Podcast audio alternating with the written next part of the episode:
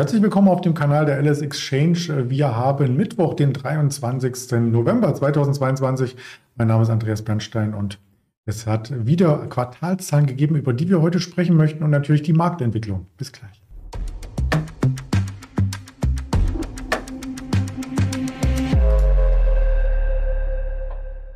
Die Themen sind schon vorstrukturiert hier mit den kleinen Logos. Wir sprechen über die Technologiebranche, haben den Händler Erdem hier zu Gast und natürlich auch den Risikohinweis, dass all das, was gesagt wird, nur unsere persönliche Meinung ist, keine Handelsempfehlung, keine Anlageberatung.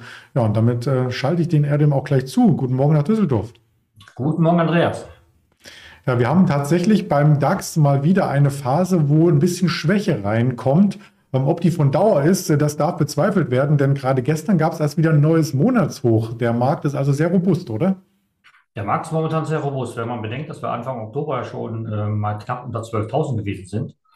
Und danach sind wir eigentlich ja so die letzten vier, fünf, sechs Wochen eigentlich nur gestiegen und da sind wir jetzt äh, 2400 Punkte drüber. Und momentan sind wir so etwas tendenz- und richtungslos. Wir wissen nicht, äh, ja, die Berichtssaison ist jetzt fast vorbei.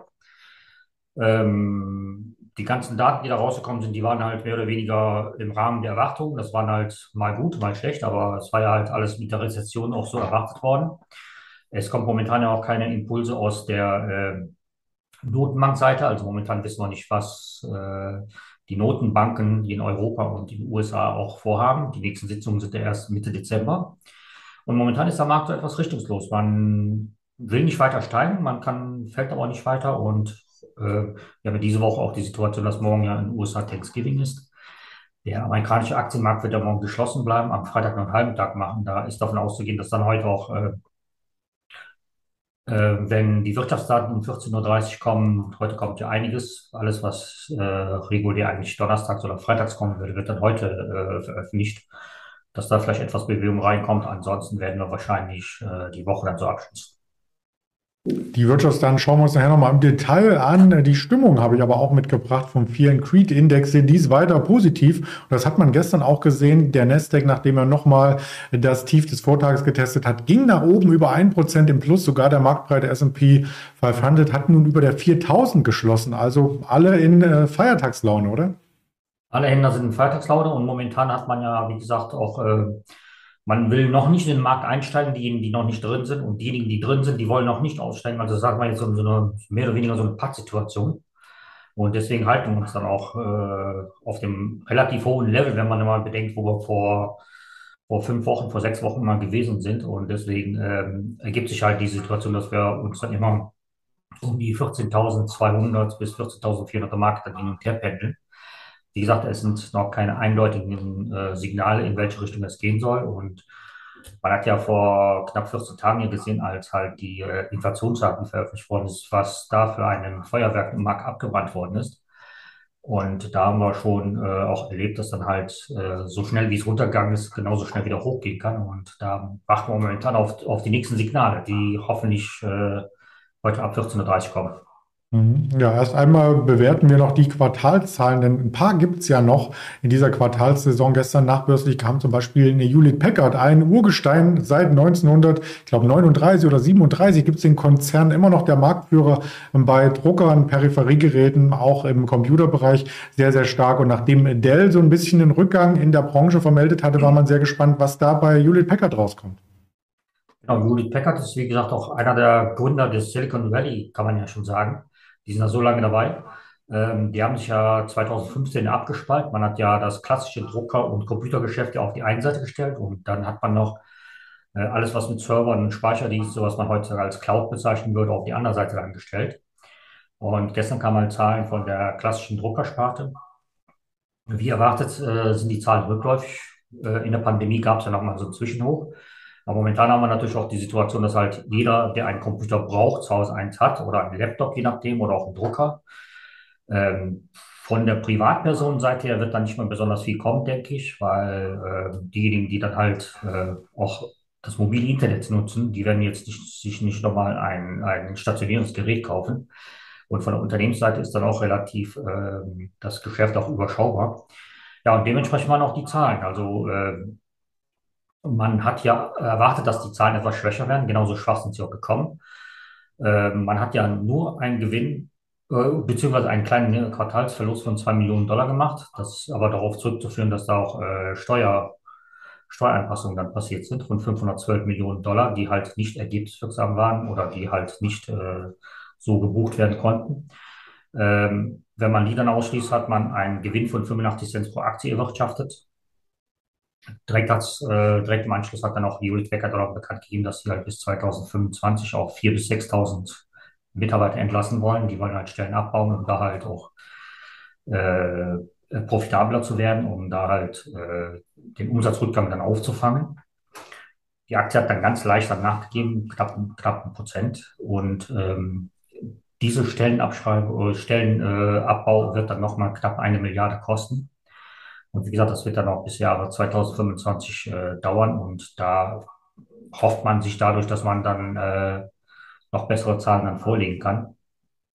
Der Nettoumsatz, den sie dann gemeldet haben, lag im Rahmen der Erwartung. Man hat erwartet, äh, dass ungefähr bei 14,7 Milliarden liegen sollte der Umsatz. Der lag bei 14,8 Milliarden. Also da gab es halt keine große Überraschung. Und ist aber trotzdem ein Rückgang von 11 Prozent gegenüber äh, letzten Jahr. Und da sieht man auch schon, dass da auch äh, Corona-bedingte Sonderkonjunktur jetzt auch schon raus ist. Wenn dann der Stellenabbau vollzogen wurde, spart man aber pro Jahr 1,4 Milliarden ein. Also mit Weitblick ist das durchaus eine Meldung, die ganz gut ankommt und die freut natürlich auch all diejenigen, die da investiert sind, weil der Gewinn sich dann ähm, letzten Endes, wenn er höher wird, auf die Aktionäre auszahlt. Es ist ein Dividendenwert, die HP und vor allem Warren Buffett ist ja da dick investiert. Das ist richtig. Warren Buffett ist auch äh, in H HP äh, investiert. Aber wie gesagt, ähm, HP ist natürlich auch das klassische Computergeschäft, klassische Druckergeschäft und äh, äh, wie wir auch schon gesagt haben, alles, was ein Computer, ein Laptop, ein Drucker gebraucht hat, hat es in der Corona-Lockdown-Zeit äh, sich dann zugelegt und momentan fehlt dann halt, fehlen halt so die Anschlusskäufe auch von der Privatanlegerseite auch wie auch von der Unternehmensseite. Und da kämpft ja nicht nur HP selber mit drum, sondern sind ja alle Hardware-Hersteller auch damit ja betroffen, dass da halt momentan äh, ja, die Corona-bedingte Sonderkonjunktur jetzt ausgefallen ist. Mhm. Vielleicht hätte Warren Buffett dann das deutsche Steuerrecht befragen können, denn diese elektrischen Geräte, die schreibt man ja in Deutschland auf fünf Jahre ab, also 2020 gekauft, 2025 dann erst der nächste Kauf zu planen. Ja, das war gemacht. So kann man es auch sehen. Okay, aber lass uns in dem Bereich bleiben. Dell hatte ich schon eingangs erwähnt. Ähm, die haben ebenfalls natürlich mit äh, denselben Rahmenbedingungen äh, zu kämpfen.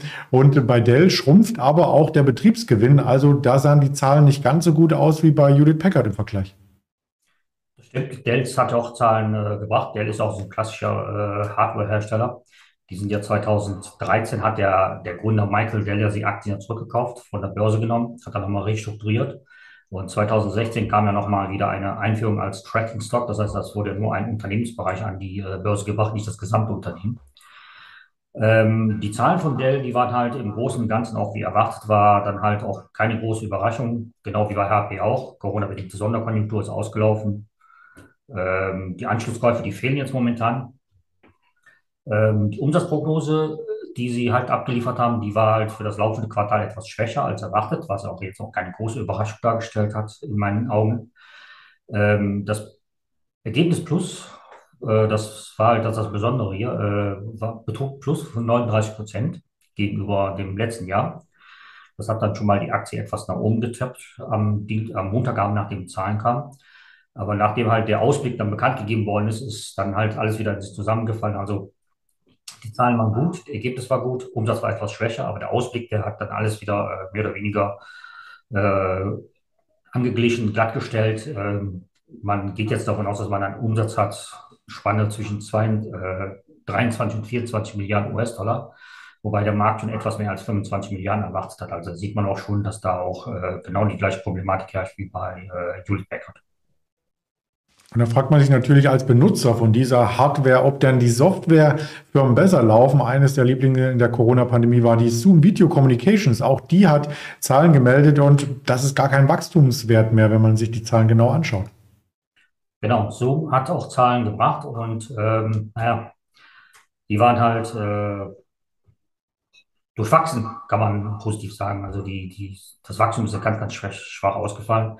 Die haben natürlich in der Corona-Pandemie natürlich davon profitiert, dass halt sehr viele Unternehmen halt äh, mit ihrem Homeoffice halt dann auf Videokonferenzen angewiesen waren und dann haben sie dann auch äh, dementsprechend auch das in bare Münze verwandeln können.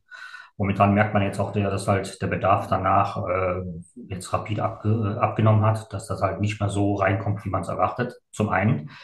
Ähm, zum Zweiten ist halt, dass, äh, dass der Nettogewinn von knapp 340 Millionen Dollar bis auf 48 Millionen eingebrochen ist, wobei hier halt die hohen Kosten durch Aktienoptionen für die Mitarbeiter mit eingerechnet sind.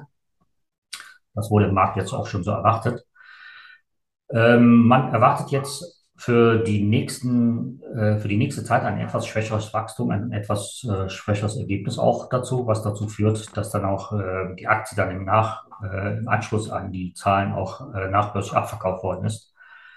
Ja, und da sieht man auch bei Zoom euer auch, dass halt äh, auch ein riesengroßer Profiteur war von der Corona-Pandemie, von der Tendenz, im Homeoffice zu arbeiten und äh, da fehlt jetzt auch wiederum die Fantasie jetzt, wo man äh, wieder im Büro ist, wo man halt äh, das klassische äh, Arbeitsumfeld wieder hat, dass der Bedarf an Videomeetings halt nicht mehr so groß ist, dass dann auch das in, äh, in, in ja, wahre Münze dann umgewandelt werden kann. Das haben auch die Zahlen dann gezeigt, dass man sagt, äh, der Nettogewinn soll dann jetzt äh, nur noch auf 1,5 Milliarden dann wird dann erwartet man wurde halt, hat erwartet, dass es da vielleicht etwas mehr ist. Und äh, der, Gewinn, der Gewinn der Aktie ist nur noch mit 1,07 Dollar angegeben. Man hat erwartet, dass es mit 1,11 wird, aber das war auch der Grund, wieso die Aktie dann im Nachbörsstand knapp 5% im Minus war. Ja, die Dynamik ist also richtig zum Erliegen gekommen. Das äh, liegt meines Erachtens auch noch an zwei weiteren Faktoren. Der erste ist, ähm, dass viele Behörden, Schulen und so weiter Zoom erst einmal genutzt hatten in der Corona-Pandemie und dann später zurückruderten, weil sie sagten, vom Datenschutz her ähm, kann man das vielleicht nicht mit den deutschen Compliance-Richtlinien als Beispiel vereinbaren. Wir nutzen eine andere ähm, Software. Und der andere Punkt ist, die anderen Software-Varianten gibt es ja. Also Microsoft hat mit Teams einen starken Player, ähm, Cisco, WebEx und so weiter. Also es ist nicht äh, konkurrenzlos, das Produkt. Das ist richtig. Das Produkt ist nicht konkurrenzlos, aber wie gesagt, halt seit der Corona-Pandemie hat ja halt einen, einen Höhenflug erlebt, ohne es dergleichen. Was wir natürlich in Deutschland speziell haben, dass wir halt immer sagen, halt, wir haben halt äh, spezielle Datenschutzrichtlinien, was eigentlich für den amerikanischen Markt eigentlich nicht so sehr ausschlaggebend ist. Mhm. Ähm, aber wie du schon gesagt hast, richtig, äh, viele Unternehmen, viele Behörden und auch äh, Schulen äh, haben Zoom am Anfang genutzt und dann sind aber auch dann sehr schnell dann wieder davon runtergekommen, weil sie halt gesagt haben, das können wir halt mit unseren Datenschutzrichtlinien auch gar nicht sicherstellen, dass dann die Daten auch dahin kommen, wo sie halt hingehören. Ähm, andere Unternehmen haben auch eine Videokonferenz-Töchter, äh, die dann halt mit integriert sind in die Programme, wie zum Beispiel bei Microsoft das Alleinstellungsmerkmal bei Zoom war, dass man es unabhängig von einer, irgendwelcher Plattform dann benutzen konnte. Das ist natürlich halt ein, ein smartes, knackiges Programm halt gewesen. Ne? Und ähm, das Problem ist halt einfach, der Bedarf ist halt nicht mehr so da wie vor zwei Jahren, halt, wo man das halt, äh, wenn man im Homeoffice gesessen hat und das dann benutzt hat.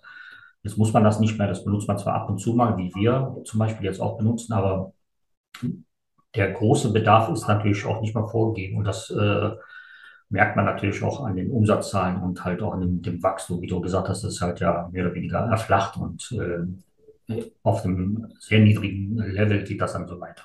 Mhm. Ja, genau. Ja, auf einem hohen Level sind hingegen die Zahlen, die heute noch rüberkommen. Du hattest es eingangs erwähnt. Ich möchte die nochmal kurz darstellen auf der ersten Folie, die Zahlen, die es heute schon gab. Wir haben nämlich für Deutschland und für die Eurozone und auch für Großbritannien schon die S&P Global Daten, PMI Gesamtindex, verarbeitendes Gewerbe, Einkaufsmanager Index und die waren tatsächlich ein Tick besser, also sah ganz gut aus. Am Nachmittag bekommen wir die auch nochmal für die USA geliefert und man sieht schon an der Länge der Liste, alles vorgezogen wegen dem US-Feiertag, die Erstanträge, Arbeitslosenunterstützung, dann auch die Verkäufe neuer Häuser, Rohöl, Lagerbestand und wir haben auch noch die Auftragseingänge langlebiger Güter in den USA und von Quartalszahlen her noch eine John Deere auf jeden Fall, die heute interessant sein dürfte. Und dann ist der Kalender auch schon auf Wochenende gepolt. Wir dann nicht. Wir sind morgen und übermorgen auch mit der Berichterstattung über den deutschen Markt äh, zugegen. Und ähm, da freue ich mich dann auf den nächsten Kollegen und bedanke mich bei dir, Erdem, für die Berichterstattung. Vielen Dank. Bis bald.